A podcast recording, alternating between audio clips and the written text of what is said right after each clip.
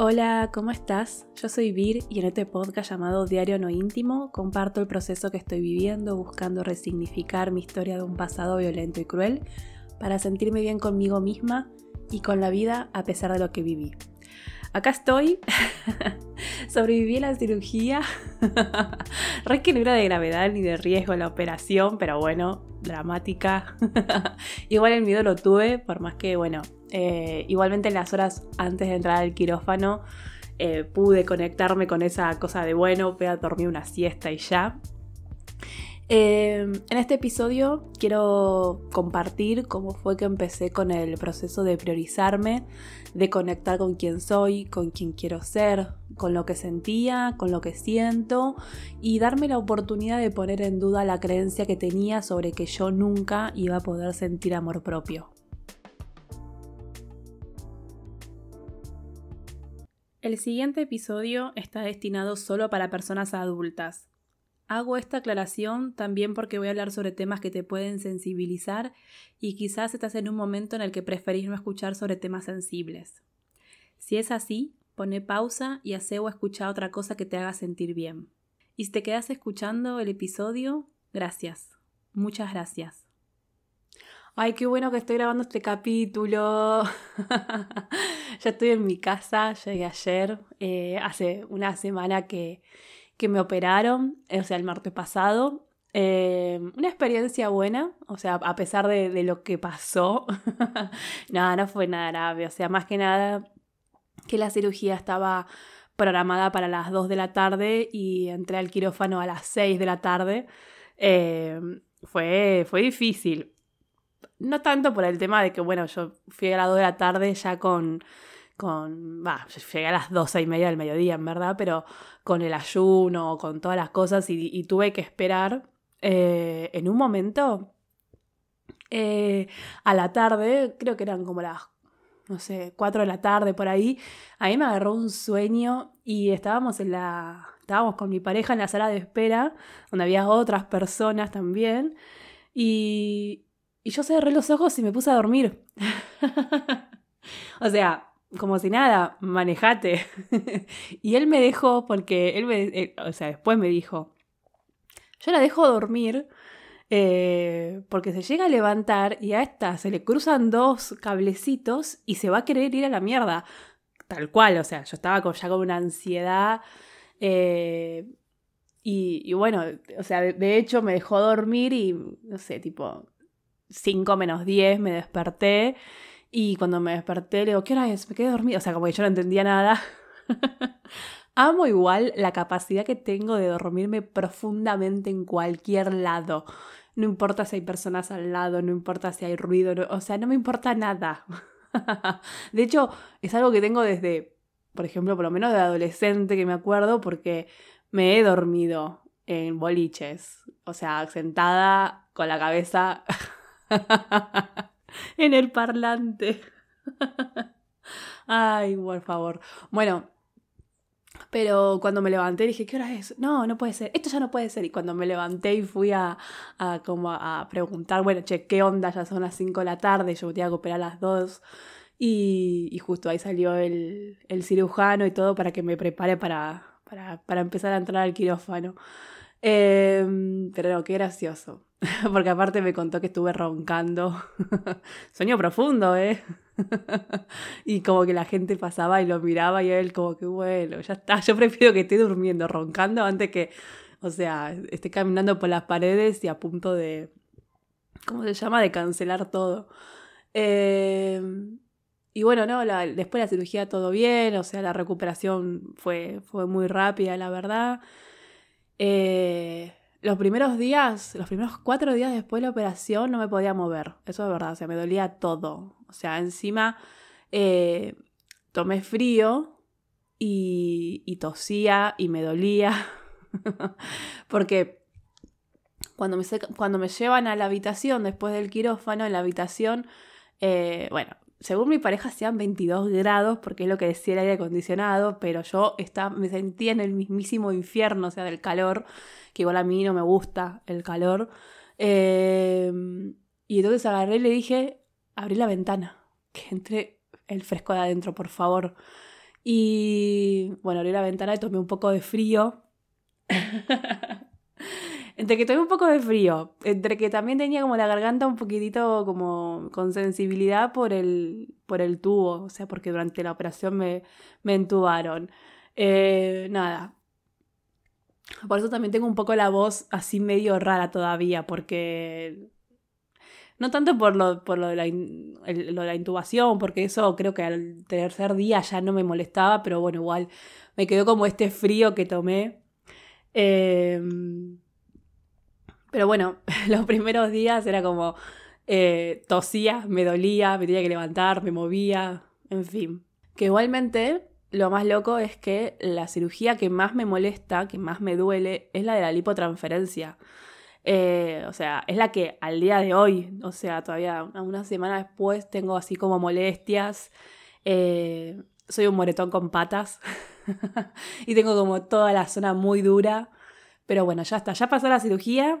Ahora viene la parte eh, en la que el cuerpo tiene que, rearmarse, recuperarse.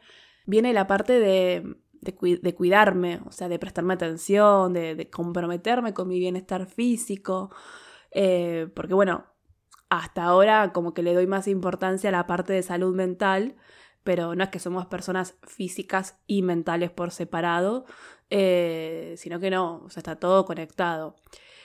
Eh, que igual esto yo ya lo entendí hace tiempo y, y, por eso estaba esperando esta cirugía hacia varios meses, casi años, porque para mí era un paso muy importante en este camino de, de sentir bienestar, o sea, un bienestar general, no solamente emocional, sino también físico.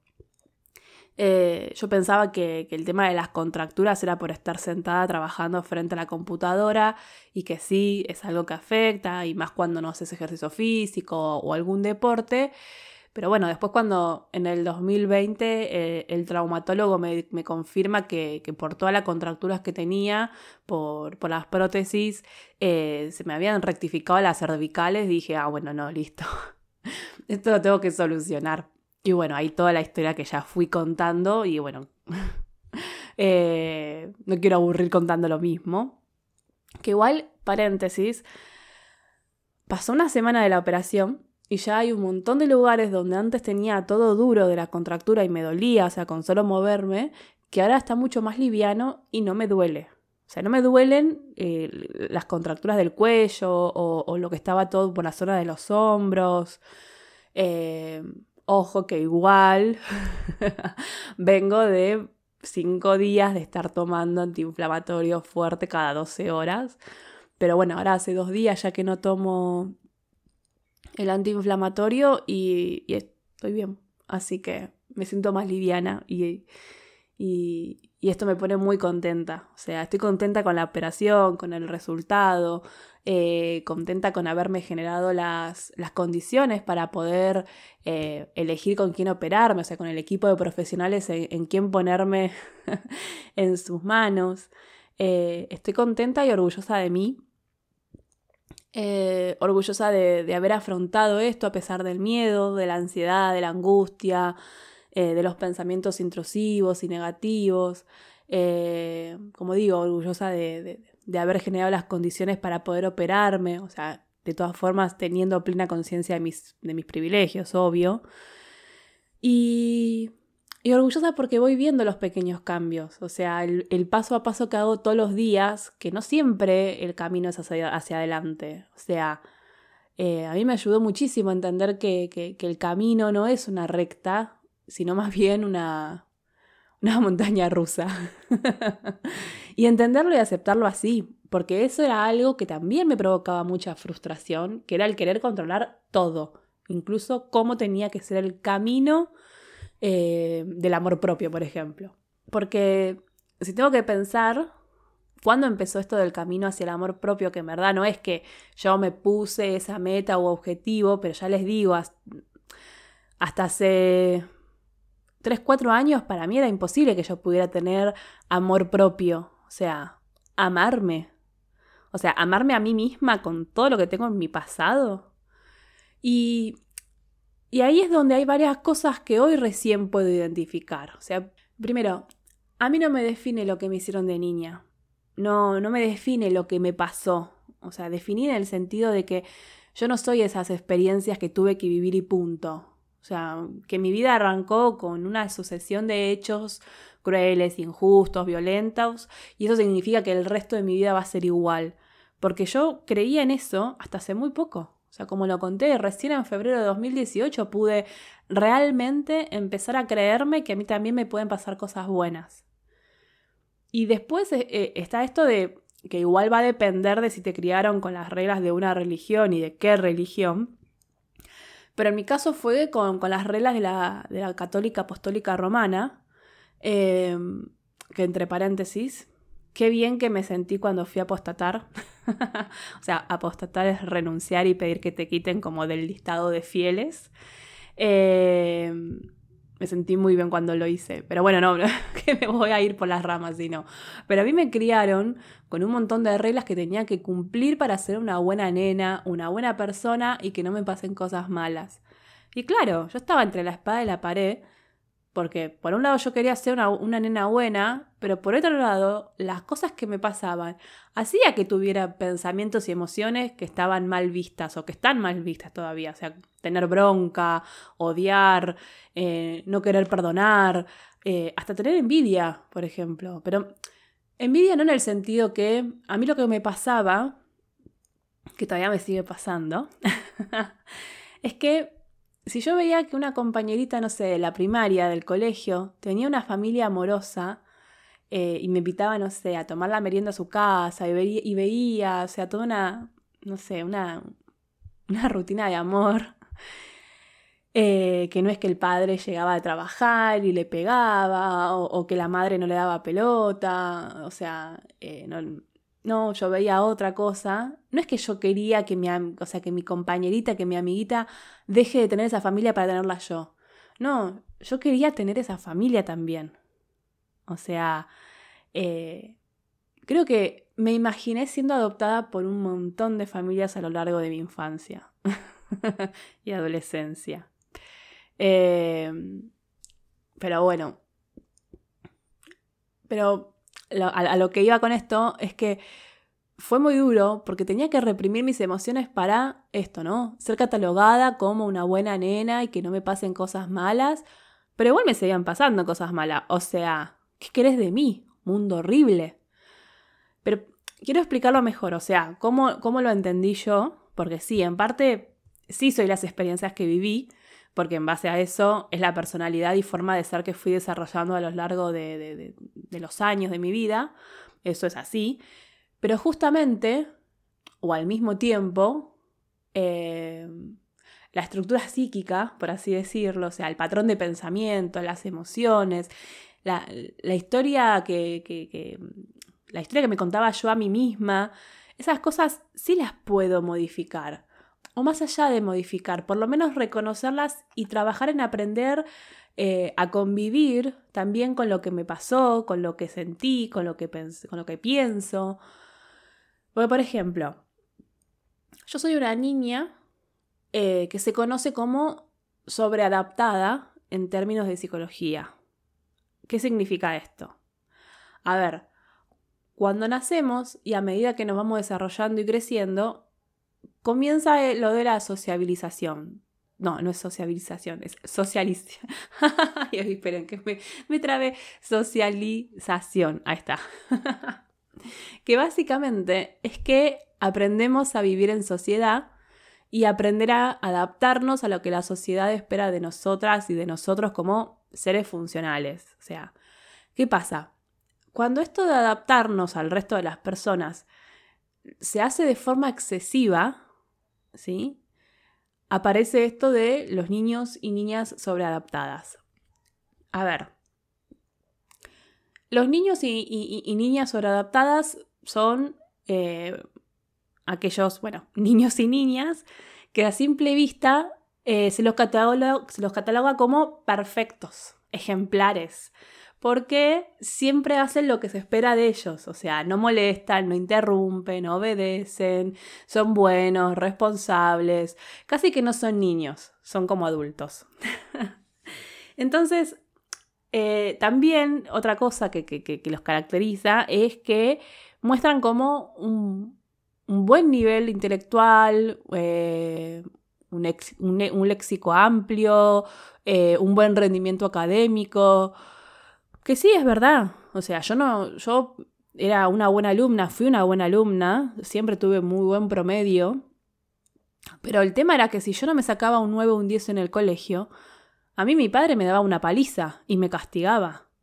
Así que tenía que sacarme buenas notas y ser la nena y chica 10, porque si no había un castigo.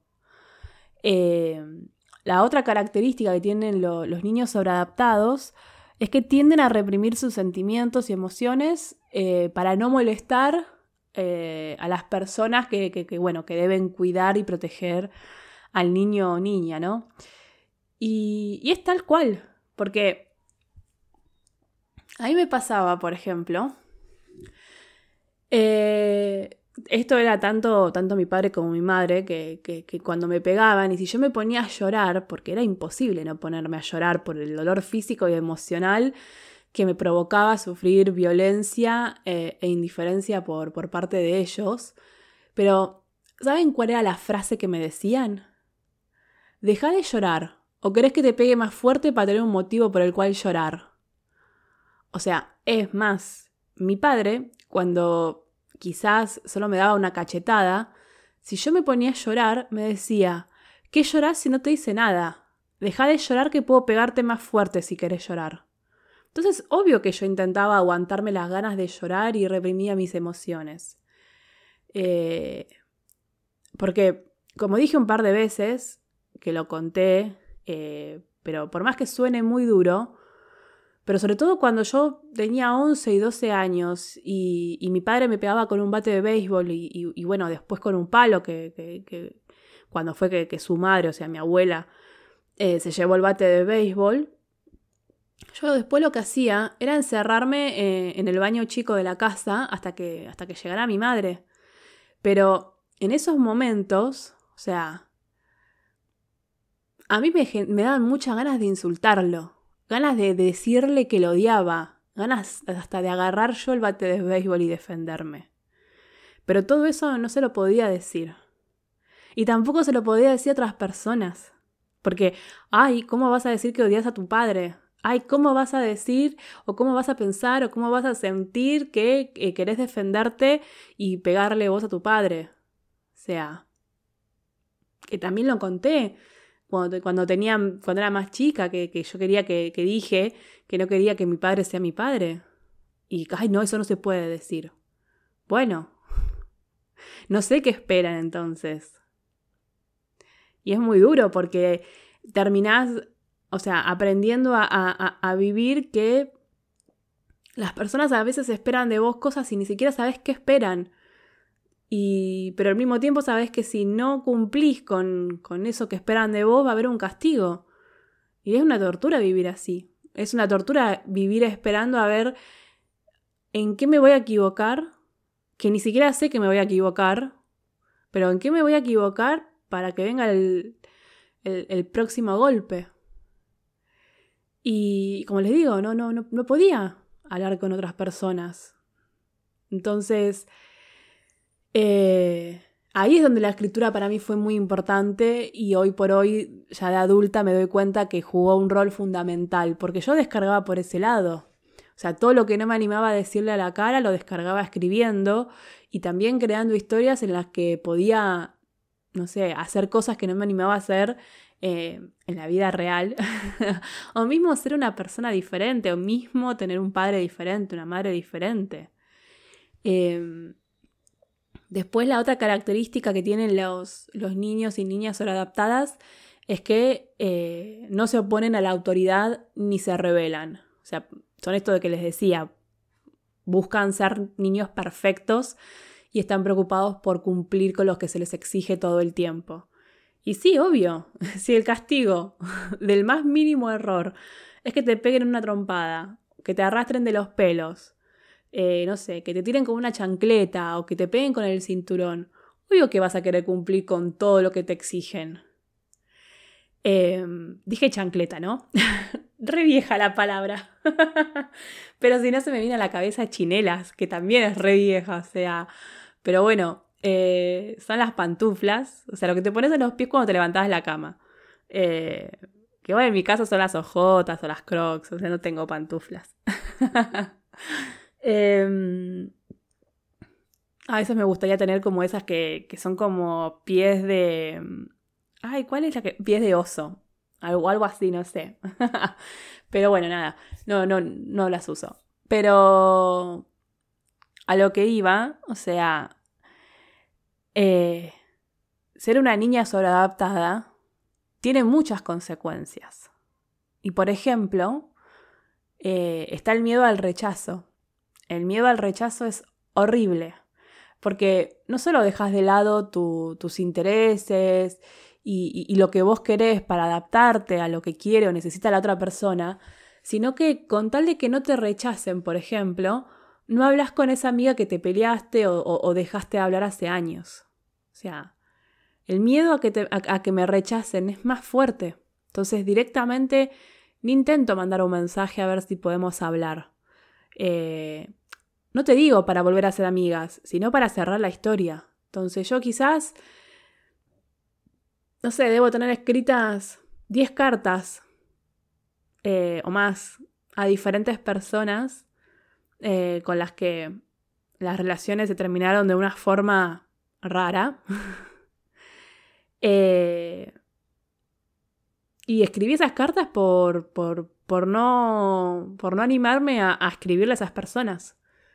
Por el miedo al rechazo que me, que me paraliza.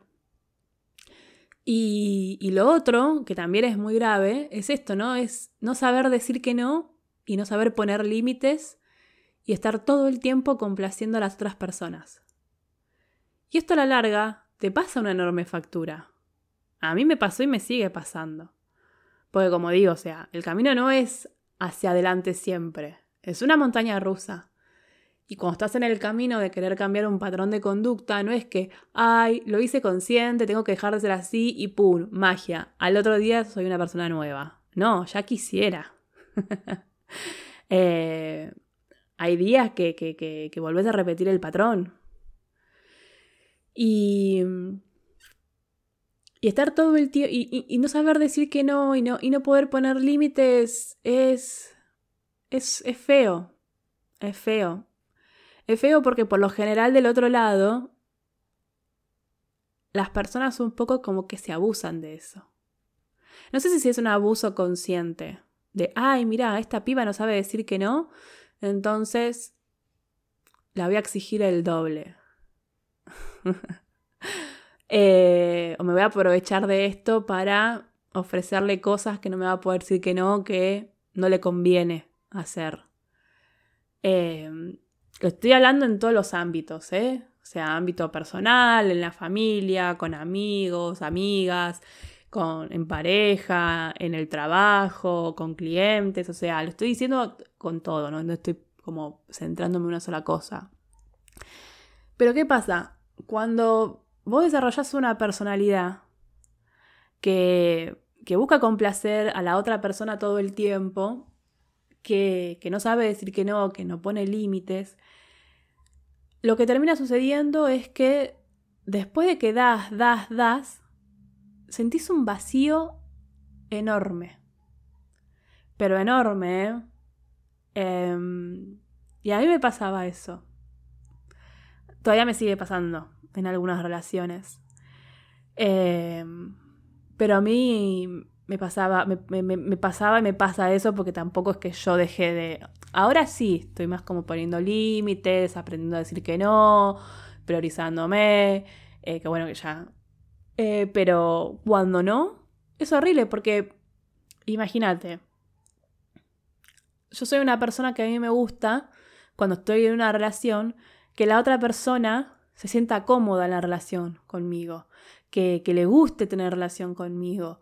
Y, y, y, quiero complacerla para que no se para que no se frustre, para que no se enoje, porque yo sé que después, detrás de la, del enojo, de una frustración, hay un castigo, que no es que la otra persona ahora siendo adulta, o sea, me va a castigar o me va a pegar.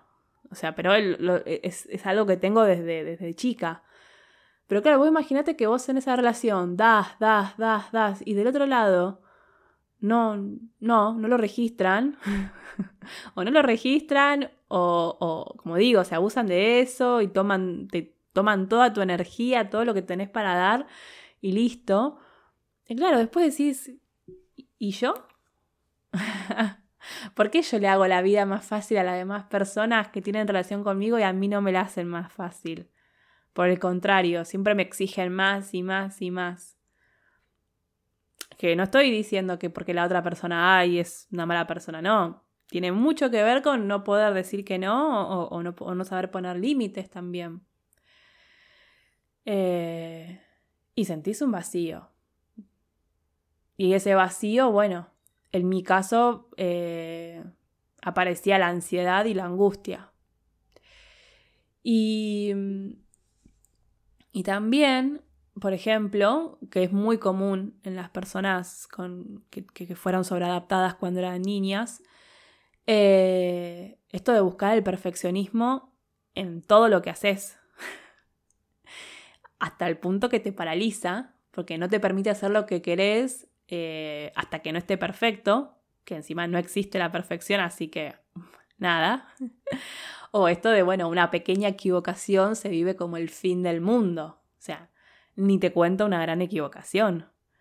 Eh, esto lo cuento y me da un poco de vergüenza, pero para que se dé una idea, yo he llorado una tarde, entera una tarde entera porque una vez eh, me corrigieron, no me acuerdo, ponerle cinco o seis errores ortográficos y, de gramática en un texto que entregué para un trabajo. Pero de llorar hasta reimplantearme toda mi existencia. Porque encima me pasa eso. Cuando me hundo, me hundo muy profundo. O sea, que es algo que también vengo trabajando fuertemente en los últimos años. Pero bueno, por lo general, esto de la sobreadaptación en niños y en niñas se da por el miedo del niño a perder el, amor de sus padres. Que bueno, en mi caso eh, era una forma, calculo que para ver si, si siendo de esa manera podía tener un poco de amor por parte de ambos. O sea, amor en el sentido de que no me peguen o que no sean indiferentes a lo que me pasaba. O sea, que no miren para un costado todo el día mirando una pantalla. Eh, o sea, con qué poco me conformaba. También. No era, eh, ay, espero que sean los padres ejemplares y que me traten bien. No, por lo menos no me, no me traten mal y no, no, no hagan de cuenta que no existo. Porque si estoy en este mundo es por ustedes, entonces háganse responsables de esa decisión. Eh, eso. Y lo bueno es que se puede trabajar este patrón de conducta. O sea, lo malo es que por lo general se identifica cuando ya sos una persona adulta. Entonces, toca identificar y, aceptar eh, los, patrones de conducta, desaprenderlos y, esto de comenzar un camino para conocerte a vos misma, eh, conectarte con tus emociones, conocer tus pensamientos, tus deseos, tus deseos propios, empezar a, alimentar toda tu estima y confianza en vos misma, porque eso te va a ayudar a poner límites, a expresar emociones. Es decir, es reconocerte a vos misma y también transformarte en la persona que siempre quisiste ser y, conocer de qué forma querés vivir, con quiénes realmente querés tener una relación, con quiénes ya no, qué cosas te bancás, qué cosas ya no te bancás. A mí conectarme con todo esto fue como, uff, bastante duro. Y lo sigue siendo, ¿eh? Y lo sigue siendo, porque también está la, la, la resistencia de las otras personas. Si vos venís siendo de una forma y de repente empezás a cambiar y ya no sos una persona que le dice sí a todo, o ya no sos una persona que te bancas un montón de cosas con tal de que el otro lado no se, no se enoje, no se frustre eh, o no piense mal de vos, y, y, empezás a poner límites, y esto no, y esto no, y esto no, y, así. Claro, del otro lado hay una resistencia y bueno, no siempre salen bien las cosas. Eh, pero bueno, mi, mi termómetro, por así decirlo, para medir cuando estoy haciendo bien las cosas, es en algún punto la paz mental, paz, paz mental, no, borremos eso, salud mental. es como me siento.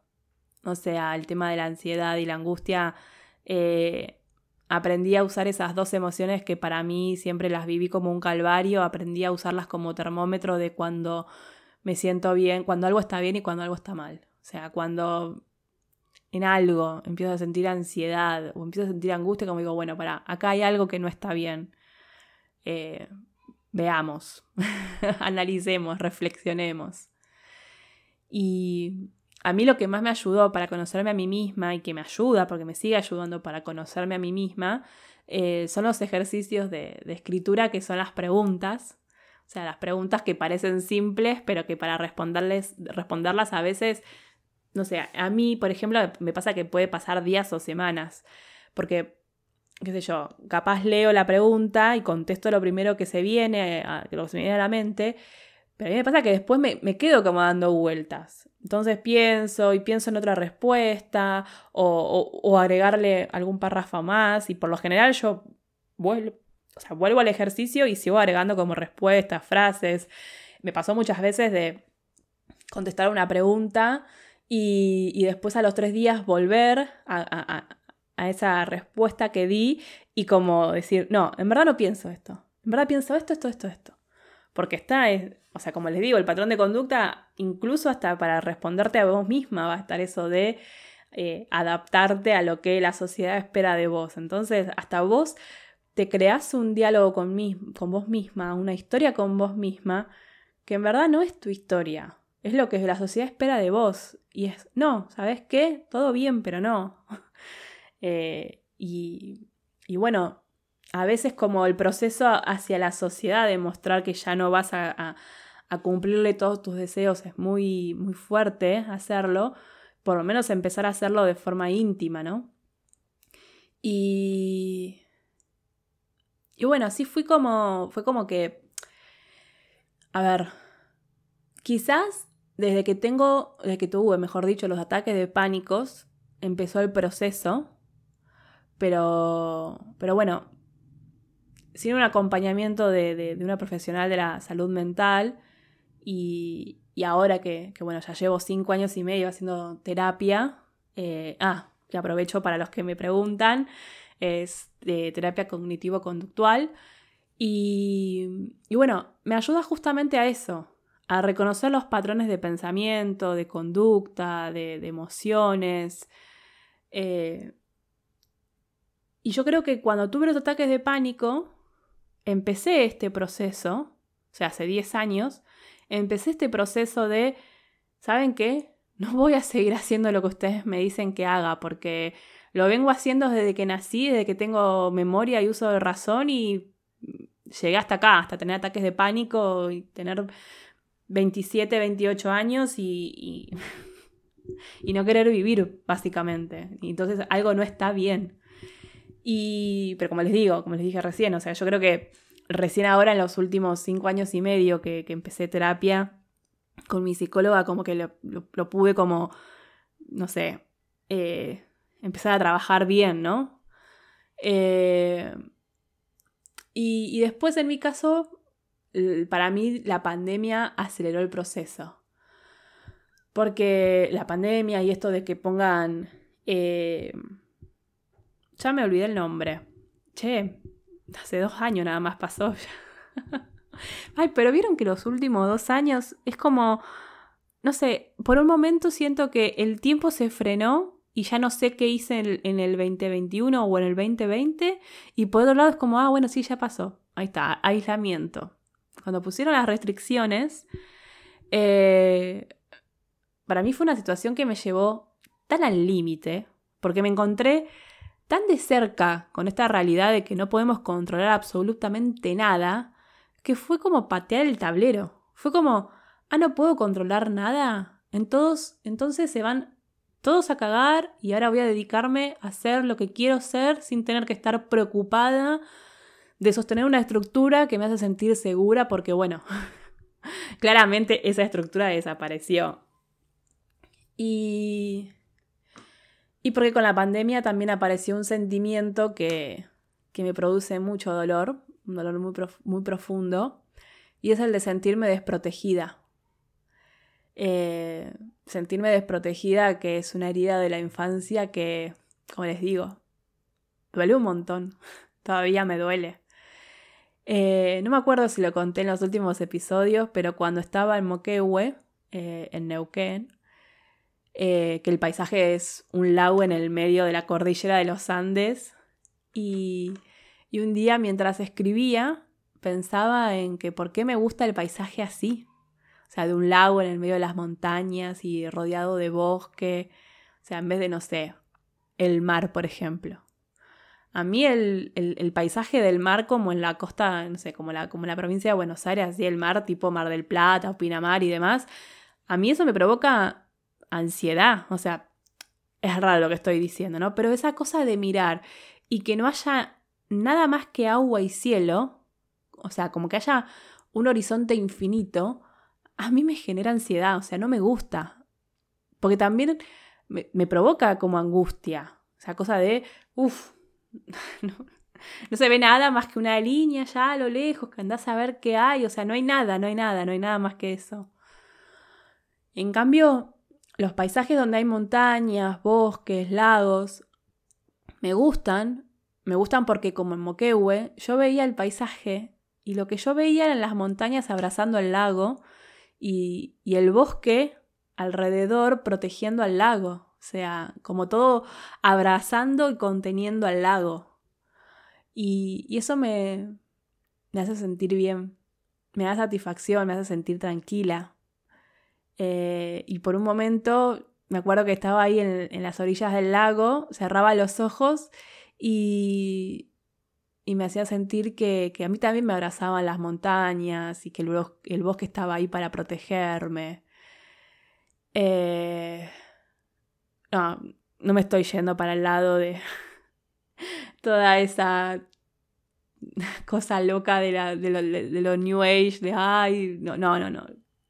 Tiene una, lo que estoy diciendo tiene una, ¿cómo se llama? Una explicación, o sea, no es que, eh, ay, siento que la montaña me abraza, es, es una sensación y que, claro, es esa seguridad que yo no sentí de niña, es esa, esa seguridad que, que no me transmitieron quienes me tuvieron que cuidar, o sea, son esos abrazos que necesité en mi niñez y adolescencia y que tanta falta me hicieron porque no, se, no me los dieron. O sea, no, no, no, no me abrazaron. Obvio que no lo esperaba de Guillermo, o sea, que, bueno, es, es mi padre, pero tampoco los tuve de mi madre. Eso de venir a abrazarme cuando estaba en un rincón llorando, después de una paliza de mi padre, eso de que, que, que, venga a abrazarme, no sé, que me acaricie el pelo y que me diga que todo iba a estar bien, que me diga que el problema no era yo, que me dé seguridad, que me dé esperanza, todo eso no estuvo. O sea, había una pantalla entre ella y yo. Y, por eso digo que amo el, paisaje de montañas, lagos, bosque. A veces pienso, o sea, ¿qué hago acá viviendo en la provincia de Buenos Aires? Pero bueno, siempre fantaseo con irme a vivir a la Patagonia. Sé que lo voy a terminar haciendo. y ni hablar que si me lo propongo mañana mismo ya tengo todo. Eh, hasta hago la mudanza, porque soy así. Mi psicóloga me dice que soy una locomotora. Eh, pero bueno, no sé, ya, ya haré realidad ese proyecto. Eh, y hay que mencionar a mi psicóloga, eh, justo quería contarles esto, que en la sesión ella me dijo que, que bueno, que todo lo que hice para operarme es un gran acto de amor propio. Y cuando me lo dijo me largué a llorar, o sea, de emoción, de alegría, porque es verdad. Me doy cuenta que fue un acto de amor propio y, pensar que yo estaba creída que eso del amor propio nunca iba a poder tenerlo. Eh, me emociona. Em, antes de terminar, quiero compartir un ejercicio de, escritura terapéutica, estas preguntas para conocerte que, que, armé y que voy compartiendo. Y obviamente es en relación a lo que hablé en este episodio. La pregunta es, ¿quién serías si no tuvieras que adaptarte a la sociedad? Y acá podés explayarte y escribir sobre lo que quieras. O sea, que salga lo que tenga que salir. mm, puede que quieras escribir sobre el trabajo que haces, la carrera, porque a ver, eh, ¿cuántas personas hacen carreras universitarias solo porque sus padres quieren que hagan esas carreras universitarias, ¿no? Pero bueno, no solo carreras universitarias, de todo tipo, puede ser eh, también que quieras escribir sobre cortar con esa relación familiar que te hace mal, o sea, lo que quieras. Las preguntas para conocerte son disparadores. Y como les digo, o sea, en mi experiencia, eh, contestar la pregunta, pero no es como que la cierres a esa respuesta, ya está, esa es la única respuesta. Podés hacer el ejercicio de a la semana volver a leer tu respuesta y, si querés cambiar algo, podés cambiarlo, si querés agregar algo, podés agregarlo. Eh, es, es, sanador escribir, hacer ese tipo de ejercicio, porque aparte te ayuda a conocerte a vos misma. Y, y bueno, por hoy dejamos acá. Eh, ay, sí, me acordé. No envié la carta mensual de marzo. Disculpas. No llegué a enviarla antes de la operación y después, bueno, estos días que pasaron, ni toqué la computadora hasta hoy. Eh, igual igualmente creo que cuando estés escuchando este episodio, seguramente ya la habré enviado, o eso espero. Eh, o bueno, capaz publico el episodio primero y después mando la carta. En fin. Si quieres recibir las próximas cartas, te invito a que te suscribas al newsletter. El link está en la descripción del episodio. Eh, y como siempre digo, gracias por estar del otro lado, por escucharme, por escribirme. Eh, me encanta que me escriban sobre lo que pensaron, lo que sintieron al escuchar el episodio. Muchas gracias por todos los mensajes de, aliento y, preguntándome cómo estaba con el tema de la, operación. Eh, desaparecí obviamente de las redes sociales, eh, pero porque sentí que, tenía que, estar 100% para mí. pero bueno, a partir de ahora ya vuelvo a estar nuevamente en, en las redes.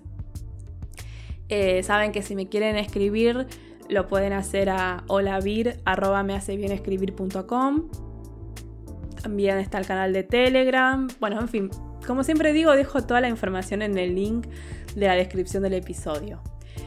Y, y bueno, también acordate que podés darle seguir o suscribirte para recibir una notificación cuando, cuando subo un nuevo episodio y depende de la app en la que me estás escuchando, también podés calificar el podcast y, bueno, eso ayuda a que llegue a más personas.